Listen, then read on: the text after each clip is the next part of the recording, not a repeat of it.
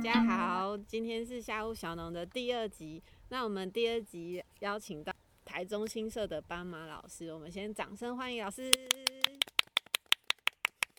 老师，你最近都在干嘛？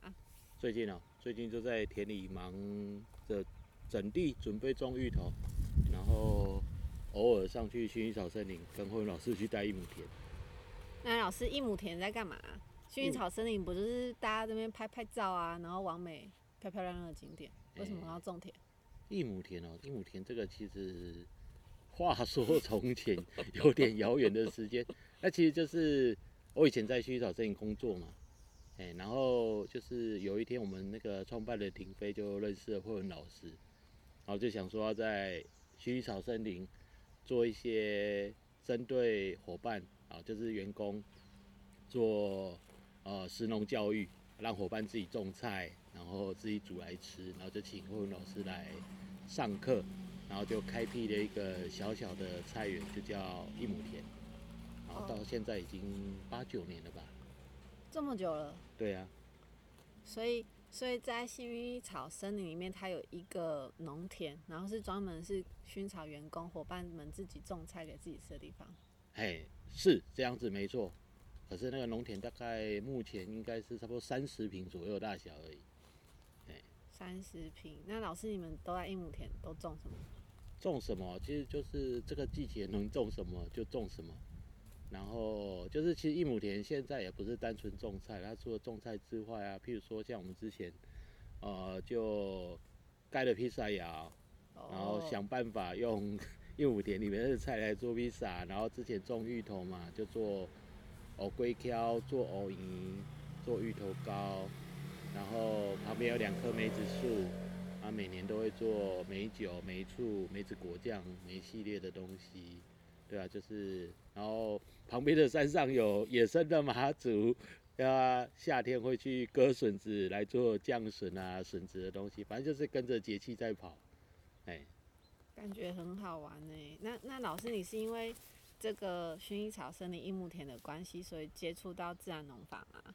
哎、是，应该是说是被慧文老师骗进来的。就当初就是因为我做园艺嘛，所以一亩田开始的时候就啊算是指派的种子教官，然后就跟着慧文老师来上课，然后跟着学习，然后在一亩田种菜，然后过了两年左右吧，我就在新社这边找一块地，然后。有了这一块两分地之后，然后就本来是想说要半工半农，嗯，就是一边上班一边务农，然后就做了一个多月之后，就发现，哎，不行，这样我都没有时间务农，所以我就把工作辞了。哦，老师你很勇敢呢。那那当初你为什么可以这样有有勇气做这个决定？就是就是不会怕说种不出东西，然后没有钱没有钱吃饭，然后爸爸妈妈很担心之类的吗？嗯，其实。一来就是本身本来开销就不大了，然后重点是哈，就是接触自然农法。应该说，我以前是农家小孩，然后长大之后是没有考虑务农啦，可是有想过以后可能会有退休的农耕生活，嗯，然后想说就是那个什么一个人的自给自足啊。然后以前的那个日本台的一些节目，不是常常介绍这一种的吗？小生生、小生生活那一些，就就一个人的自己，就就很多那种躲在山上自己一块田，就守着那一块田，吃什么自己种，啦真的需要钱没有，就种一点东西去卖钱。好，然后大部分就是算自给自足。好，嗯，那不过就是整体来讲，就会觉得就是呃，尤其是在走自然农法这一块，那就会想说，嗯。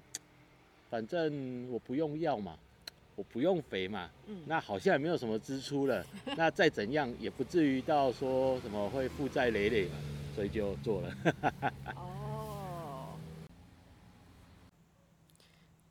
那老师你你当初 种园艺不是应该也？我看到园艺应该都会想说让那个花很漂亮啊，树形很漂亮，应该当初种原因有没有有没有下一点肥啊？有没有喷一点药？呃，之前在管理这一些园区花草的时候，会用药跟用肥，啊，其实就是其实那时候接触自然农法之后，有一阵子是想要调整园区的做法。嗯。哎，不过呢，就会出现一些啊、呃，大家会有一些分歧啊。譬如说像，哦，大家很容易遇到一件事，就是环境苍蝇很多。后呢，就会很常常会要求人家，或者是蟑螂很多，会要求那些工单位来帮忙协助消毒喷药。嗯。然后会发现一件事情哦。喷完药之后呢，蟑螂、苍蝇可能会消失一个礼拜，之后又回来。哦，因为这边有食物啊，它就会跑过来。对，可是重点是大家都知道它没有效果，还是宁愿喷药求心安。那你在那个一个景点上来讲，就是大家其实也有这个心态嘛。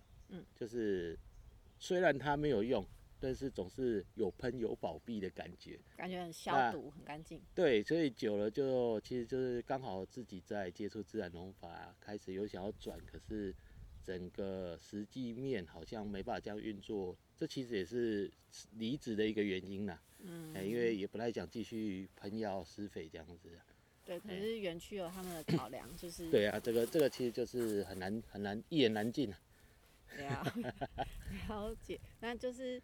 就是那那可是可是我们原本想象都是觉得有用农药跟肥料比较好啊，比较干净啊。那老师你怎么就是下定决心觉得不用用肥料，植物也种得出来？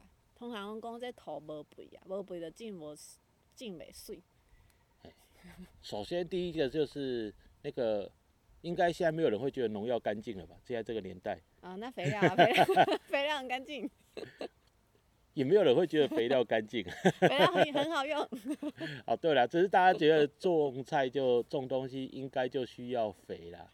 可是这个其实用不用肥料，其实就是，呃，像慧文老师讲的嘛，就是那个千年神木，没有人施肥，它都能长那么大了嘛。对啊。对不对？真的需要肥料嘛？哦，嗯、我们现在的问题是，为什么不用肥料？可实际上，肥料这个东西它。就是从推广到现在，还没破百年嘛。哦，这么短。对啊，包括有机肥也是啊。哦。那个是整个，算是全世界在，哎，一次大战、二次大战之后经济复苏，然后刚好那个时候化学肥料问世，然后整个商业农业农业的一个企业化、商业化的行为开始出现之后，才开始慢慢推行的。嗯、欸，那应该如果有阿公阿嬷那种七八十岁以上还在种菜的，问问他们小时候应该就知道，他们小时候那个唯一能用的肥料大概只剩下大肥了。哦哦，那个便便。哎、欸，对，可能你要想一下，一户人家几个人？好，以前比较多十几个人好了，你十几个人是能够大多少来用？对，而且他以前可能雇一甲两甲。对，而且可能不止一甲两甲，以前雇的地很大，所以那一些。以前用的那一些就是 这些大肥，就只能用在那一点点的范围里面之内。大部分的区块呢，都还是不用药，都不用肥了，不要讲药，不用肥的状态、嗯。也是可以种的，对啊，让大家吃的很温饱。对啊，只是说，呃，当然肥料有肥料的好处啦。肥料最大的好处就是用了肥之后呢，作物它生长会更快速。嗯。那在现代的管理之下，能够更精准的掌握采收的时间。嗯，缩短采收期，然后掌握采收时间，会更方便现在的一个商业化的一个行为。哎哦，所以我们现在才会普遍看到那么多农药行、肥料行，然后才会大部分农夫才会用这个方式种植。可是老师，你之前是有说那个土壤本身就是孕育万物的一个泉源？对啊，因为如果你今天要讲不用肥料，其实我觉得如果只是讨论肥料是一个。无效的议题啦，嗯，因为肥料有肥料的好处，肥料有肥料的缺点，你只是在讨论肥料，而我们今天在务农在种植上，你应该要认识一点的就是，你种植这个行为到底需不需要肥料？对啊，你种植需要的是什么？那事实上啊，大家在那个国中阶段应该就学习过植物生长的四要素：阳光、空气、水、土壤。哎、欸，对，耶，没有肥料啊？对，没有肥料嘛，好。那阳光，呃，理论上阳光目前还没有人可以控制的，嗯，好，所以一般来讲，我们都讲空气、水、土壤，那空气跟水呢，呃，空气到处都有，对，不用钱。水的话呢，大家都不会忘记浇水，嗯，对。欸，可是大家会比较容易忽略的是土壤的部分。嗯嗯，因为啊、呃，以现代农业的观点来讲，土壤被视为是一个介质。嗯，一个培养土、培养皿。一个培养皿，对。对所以如果今天我要我要培养出一个东西来，我一定要加入营养，加入一些它需要合成的东西，加加加加东加西加，有点像微型的工厂。嗯。我要原料进去呢，产品才会出来嘛。嗯。好，可是实际上这土壤东西呢，是在呃以前来讲啊，你看以前到处都有什么土地公啊。嗯、啊，土地公种菜，传说中最厉害的农夫啊。对啊。哎，那为什么野外的这些土壤，它能够长出这么多奇奇怪怪东西，甚至有时候那个杂草除都除不尽，那个也是没有人施肥的状态啊。对。那当然有些人会讲啊，那不一样啊，那是因为野外哈都没有人采收啊，那个插草啊死的就又又变成肥料啊，又回去了啊。哦，那针对这个问题啊，其实你也都会看到一个点哈。有一些地方，譬如说公园，哦，你会发现公园那个那个清洁人员非常的困难，好，割草，草一定把它扫干净，落叶掉下来，肯定放不会超过一个礼拜，对，所以公园的土永远都呈现一个光秃秃的影像，对。可你有没有发现，呃，平常人来人往的时候，草就是有点稀稀疏疏嘛，可是当有那个公园啊。就是比较没有人去了之后，台风天过后，哦，你看那个公园真的是杂草丛生啊，那这些草的养分哪里来？你都已经花了好几年的时间把它能够产出的东西都铲走了，为什么它还能长得出东西来？而且也没有人偷放肥料啊。对呀、啊，啊，顶多有狗狗偷大便了。对。好，可是整体上来讲，它啊、呃，在我们现代的认知来讲，那那应该就是一个种不出东西、长不出东西来的土地了吧？嗯，对不对？那为什么它还能够长出东西来？好，那所以我们要探讨的就是在，尤其在自然农法当中，我们不是把土壤当一个介质，嗯，而是把土壤当做一个呃，像你刚刚讲的生命的泉源，嗯，万物的来源，大地之母，大地之母。好，那怎样？那我们就会在像我们这样在课程上，我们一直也常会介绍，就是土壤的形成，或是土壤的演化嘛。重点是要让带大家重新认识这个土壤。其实土壤哪里来的？在地球诞生之初是没有土壤这东西。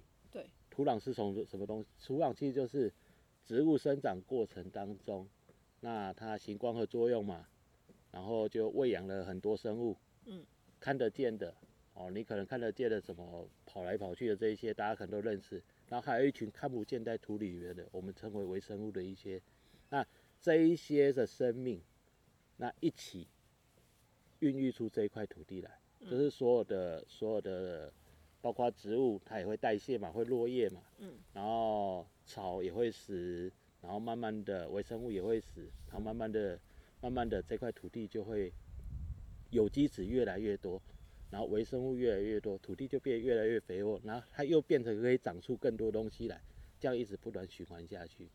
哦，所以某个角度来讲，这些土壤呢，是植物为了要更好的生存下去呢，所形成的，所生出来的。嗯。哎，这个才会是我们在做自然农法需要理清的一件事情。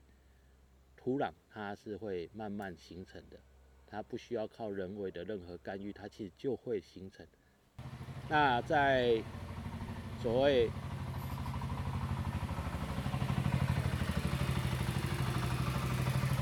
台台是喷药的机器，好大台哦，自走式的，然后后面就孔雀开屏。天哪，老师，你说那个土地会越来越肥沃，但是我们不吃土啊，我们我们想吃菜哎。那原则上啊，呃。我们土壤的形成没有问题，那现在问题点就在于，呃，很多状态下就是大家不用肥，菜就种不好。对啊。好，这很容易遇到一个问题。那我们就要先理清一件事情，那就是植物它的养分，它所需要的养分从哪里来？哪里来？好，最重要就是光合作用，从太阳来。啊，但是光靠太阳是没办法，太阳得到是能量嘛，那它要长肉。你人要长肉，也要吃点东西才长得出肉来。晒太阳不会长肉。嗯，哎，好，所以这些需要额外的这些物质养分哪里来？哪里来？哦，最主要的还是光合作用。光合作用会吸 收空气中的二氧化碳，留下碳来。哦，然后呢，我们是有机生物，所以所谓的碳水化合物嘛，最重要是碳，第二个是水。对。啊、哦，有水有碳的嘛。而、嗯、除了有水有碳之外，其实我们还会需要很多的其他的微量元素。哦，应该不叫微量元素，应该叫巨量元素，氮磷钾。对。你常听到肥料三要素嘛？氮磷钾。啊、哦，那植物需要的氮磷钾从哪里来？哪里来？从哪里来？啊、哦，首先第一个哦，我们也不用全部，我们就举例一个氮，氮从哪里来？好，植物需求的氮，为什么这三个会被特别在肥料学中特别拿出来讲？是因为这三个植物需求量比较高。嗯，好，可是自然界中的氮哪里来的？空气啊，一氧化氮、二氧化氮有吗？哎、欸，是有，但是没有人帮它还原。嗯，那那谁？而且重点是，空气中不是一氧化氮、二氧化氮，哦，空气中有八成是氮。哦，是氮气。氮八成是氮，剩下两成是接近两成是氧。对，然后你要回去重新上课。啊，老师对不起。空气当中最多的氮，刚好是植物最需要的一个巨量元素哈。那当然，植物没办法直接获得空气中的氮。那实际上，植物也不容易直接从土壤当中取得它要的养分。那它是怎么获得这一些它需要的养分啊？像空气中的氮。那如果大家求学阶段还有印象的话，豆科植物有一种东西叫固氮菌，或是根瘤菌，它其实就是会固定空气中的氮。好，那固定空气中的氮啊，就会跟植物交换它光合作用产生的糖啊，啊一些营养物质。所以在正常的状态下呢，在一个自然的环境当中，植物呢获得养分呢，绝大多数。都是靠跟微生物合作，那它负责行光合作用，产生糖，那用多余的糖啊，多余的糖去跟微生物交换它所需要其他的一些微量的物质，除了可以直接获取的空气中的碳跟阳光、氧气、水能量来源之外，它需要的额外的物质呢，它会透过这方式去交换，所以。当你土壤中的状态，现在不是土壤肥不肥沃，有没有养分的问题，而是你土壤里面呢，它有没有这些适合适的菌相，有没有办法跟你的作物合作？如果今天你的土壤的作物，土壤的菌相跟你的作物呢，它们是契合的，可以合作的，那你的作物在生长过程中，就有很多微生物帮它运送养分过来，嗯，获得它要的养分。反过来讲，如果你今天土壤里面没有什么足够的微生物啊，那植物单单靠哦土壤里面呢既有的养分，它是很难进到植物身体里面的哦，所以你才会听说有一些人那个肥料啊，为什么它越要越用越重才有效果？对啊，哦，这个就是一个很大的关键，因为它有一点点算是用渗透的作用进去到植物体内，就是土壤里面的肥料浓度高，它就会留一部分。一部分就会自，对对对对对，就像你在腌东西一样，对，哦，就是它就有一部分进入到自然植物体内嘛，好，可是这样一来一往之间呢、啊，你的土壤的那个就会哦，人家讲的酸化碱化，嗯，啊，如果说你今天又是在一个不当的管理下，土壤的菌相不断的在弱化的话呢，就会。哦，你会听过什么土壤酸化、土壤盐化？就表面看起来白白硬硬的，然后踩起来也硬硬的，然后整个土壤都变干干的，是吗？像那个我 那个那个那个不太一样，你那个我觉得比较像单纯就是那个水太多，然后被人家踩硬的。哦哦，哎，那个是管理方面的问题的。嗯嗯嗯。哎，那所以这个大概就是一个重点。然后